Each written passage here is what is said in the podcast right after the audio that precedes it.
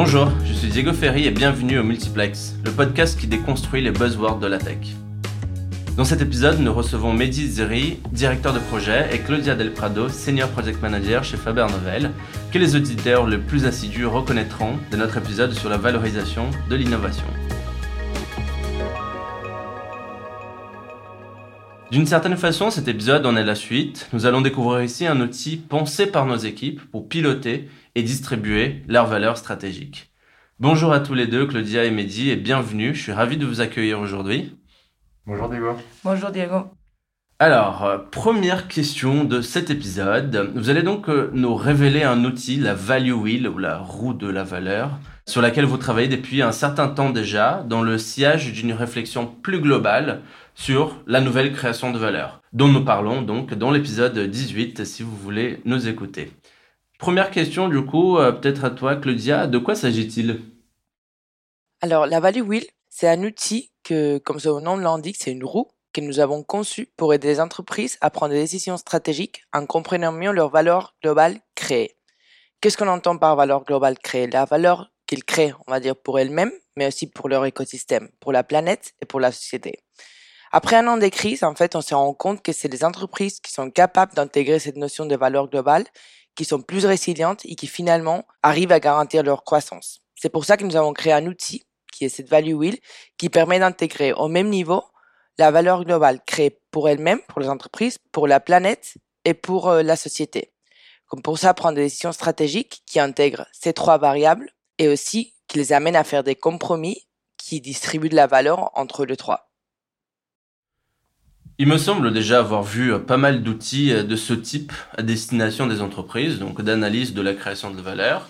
Euh, pourquoi vous souhaitez en créer un nouveau?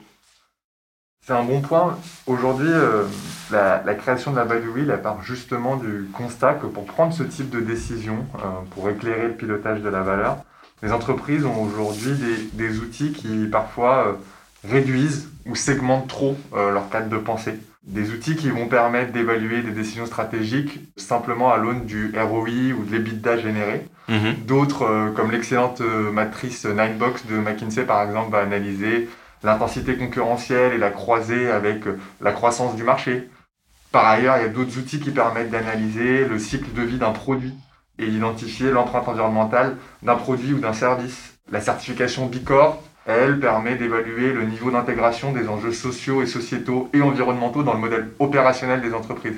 Tout ça sont des approches qui ont plutôt tendance à se superposer, alors que les entreprises avec lesquelles on échange, on se rend compte que ces approches-là devraient être complémentaires. L'enjeu pour, pour les entreprises, c'est de trouver un moyen d'avoir une bonne modélisation de la valeur créée et de la juste distribution de la valeur. Euh, donc une modélisation qui permet justement d'évaluer l'équilibrage entre impact sociétal, impact écologique et viabilité économique. La Value Wheel, c'est justement un outil qui permet d'intégrer cette complexité euh, de manière holistique pour une prise de décision plus adaptée au contexte actuel des entreprises. Très clair. Alors, une roue, donc je commence à la visualiser euh, pour nous aider à piloter la valeur, la création de valeur et sa distribution. Donc concrètement, comment elle fonctionne, cette Value Wheel?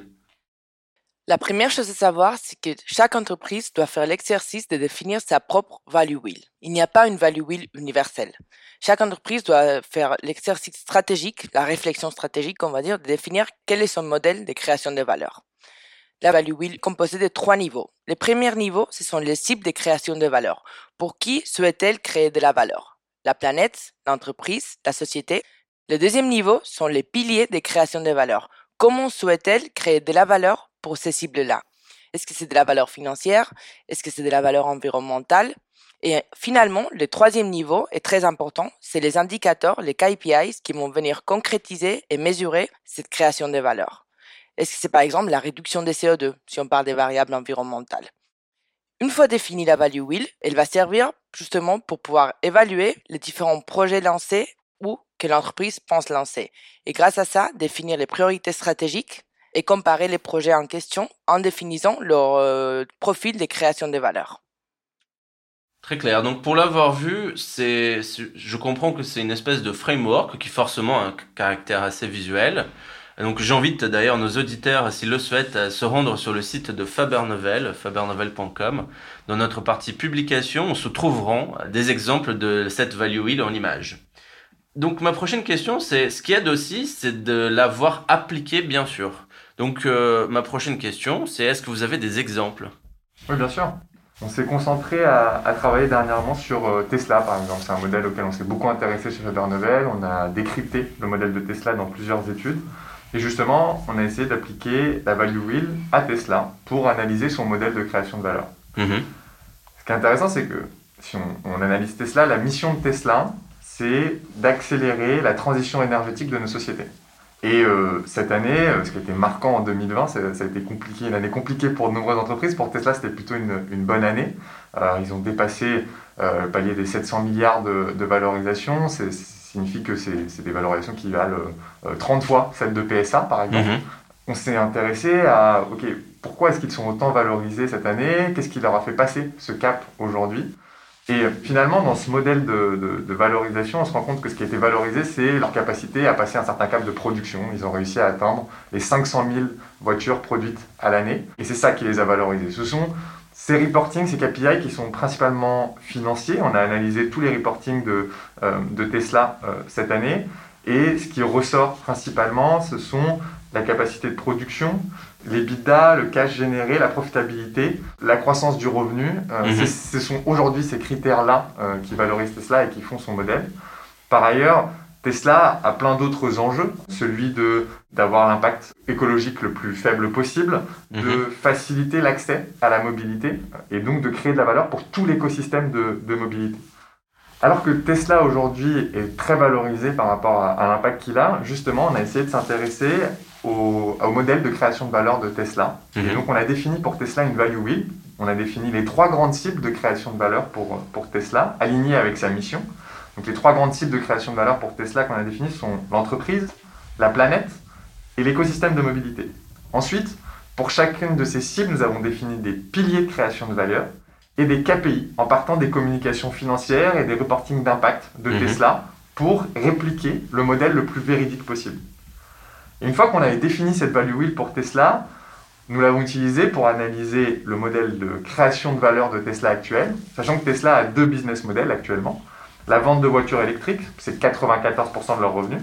Et puis, le business de stockage d'énergie et de déploiement d'énergie solaire, c'est 6% de leurs revenus on a analysé la value wheel et le modèle de création de valeur de ces deux business-là. Et mhm. puis on a analysé aussi deux business en projection plutôt. On s'est dit, mais si Tesla changeait de modèle, et si Tesla par exemple devenait un constructeur de véhicules plus légers, mais partagés et collectifs, un modèle complètement différent qui les sort de la voiture individuelle. Ou si Tesla profitait de son actif technologique et mettait sa plateforme technologique au service des autres acteurs de mobilité et donc mhm. devenait plutôt un acteur du software qu'un constructeur automobile. Ce sont deux autres modèles qu'on a envisagés pour Tesla. Et puis l'exercice, ça a été de modéliser la création de valeur dans la value wheel de Tesla, de chacun de ces business cases, du modèle actuel de Tesla, et puis des modèles projetés. Donc par exemple, si on prend euh, le modèle le plus significatif aujourd'hui pour Tesla, c'est la vente de véhicules individuels, on observe que c'est un projet qui crée énormément de valeur économique pour Tesla, mais finalement, sa contribution à la planète ou à l'écosystème de mobilité est très limitée on continue à avoir euh, un impact écologique assez fort lors de la production des véhicules. Il y a tous les enjeux de recyclage des batteries qui se posent. Il y a aussi tout l'enjeu de l'occupation spatiale du véhicule individuel. Donc, euh, ce n'est pas le meilleur ratio en termes de, euh, pour l'optimisation de nos villes et de la congestion dans, dans les villes aujourd'hui. Donc, aujourd'hui, l'analyse du modèle est que, oui, ça crée du cash, mais ça ne promeut pas forcément une accélération vers la transition énergétique. Et c'est cette analyse de la value wheel qui nous a permis de comprendre euh, les différents modèles de création de valeur de, Tesla. Si on, part maintenant sur une des idées qu'on a projetées pour Tesla, qui est plutôt une plateforme technologique de mobilité, on imagine que Tesla décide de créer une plateforme qui optimise la mobilité en ville en se positionnant comme un orchestrateur grâce à, sa, grâce à son, actif technologique.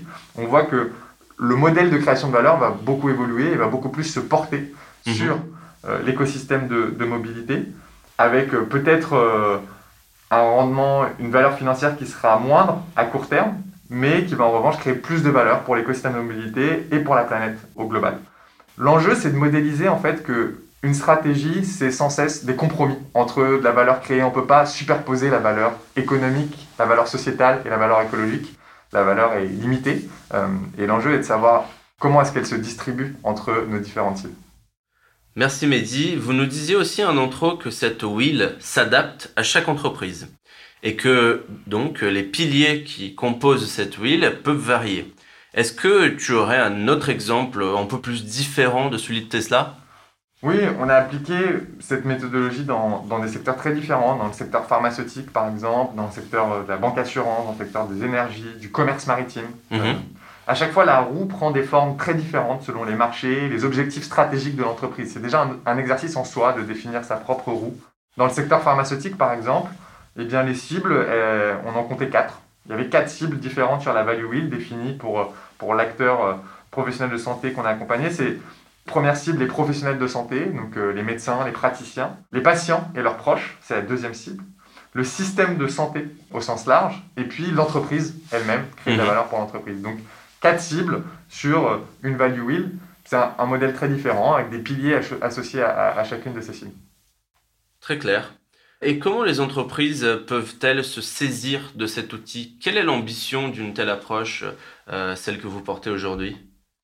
Nous pensons que cet outil, et d'ailleurs c'est pour ça que nous l'avons conçu, permet aux entreprises de prendre des décisions en mesurant mieux leur impact économique, social et environnemental, et que cela finalement aidera les entreprises à prendre des décisions dans une direction de création de valeurs plus durables et raisonnables. Finalement, on se rend compte que toutes les décisions stratégiques amènent à des compromis, à des trade-offs. Et c'est en tenant en compte ces trade-offs-là où on peut trouver un équilibre qui distribue la valeur créée. Cela dit, et pour répondre à ta question, je vois trois façons pour appliquer la value wheel. La première, c'est déjà faire l'exercice, la réflexion stratégique de définir sa propre value wheel. Quelles sont les cibles de création de valeur de l'entreprise, les piliers et les indicateurs? Cela permet d'aligner toute l'entreprise et ses collaborateurs autour d'une même vision partagée. Le deuxième exercice, c'est d'utiliser la value wheel pour prendre des décisions stratégiques. Finalement, cela remet à un sujet dont on a parlé avant. Donc, comment, grâce à la Value Wheel, on évalue les profils de création de valeur des différents projets d'innovation? Par exemple, cela pourrait prendre le, forme d'une site web où tous les collaborateurs de l'entreprise pourraient soumettre ces projets d'innovation et voir quel est leur profil de création de valeur créé selon la Value Wheel. Et le troisième exercice et le troisième euh, pardon, manière de l'appliquer, c'est de créer un dashboard en temps réel qui mesure l'évolution de la création de valeur de l'entreprise de manière dynamique et finalement qui euh, permet d'évaluer et de mesurer l'évolution de ce modèle de création de valeur dans le temps. Très clair, merci beaucoup Claudia. Et donc peut-être pour conclure, une dernière question. Euh, quelle est l'ambition, la vôtre, ou une ambition plutôt globale euh, d'une telle approche? L'ambition, c'est justement que les entreprises intègrent ce cadre de réflexion, qu'elles arrivent à prendre des décisions et, les piloter de manière plus intégrée en mhm. considérant l'impact global qu'elles peuvent avoir. Notre certitude aujourd'hui, c'est que plus la valeur finale créée sera répartie, euh, bien distribuée sur la value wheel euh, de manière globale et systémique, plus cela apportera de résilience, d'antifragilité au modèle des entreprises qui l'appliquent. Pour l'instant, on ne l'a pas encore prouvé. Et donc, nous, notre objectif et notre ambition en tant que Faber Novel, c'est d'exercer, d'appliquer mhm. ce modèle au plus d'entreprises euh, possible et de réaliser et effectuer cette corrélation entre euh, la bonne, les bons profils de création de valeur et les modèles de résilience et d'antifragilité d'entreprise. Claudia et Mehdi, merci beaucoup à vous deux pour votre participation. C'était très clair. Merci Diego. Merci Diego. Et merci à vous, auditeurs, de nous avoir écoutés.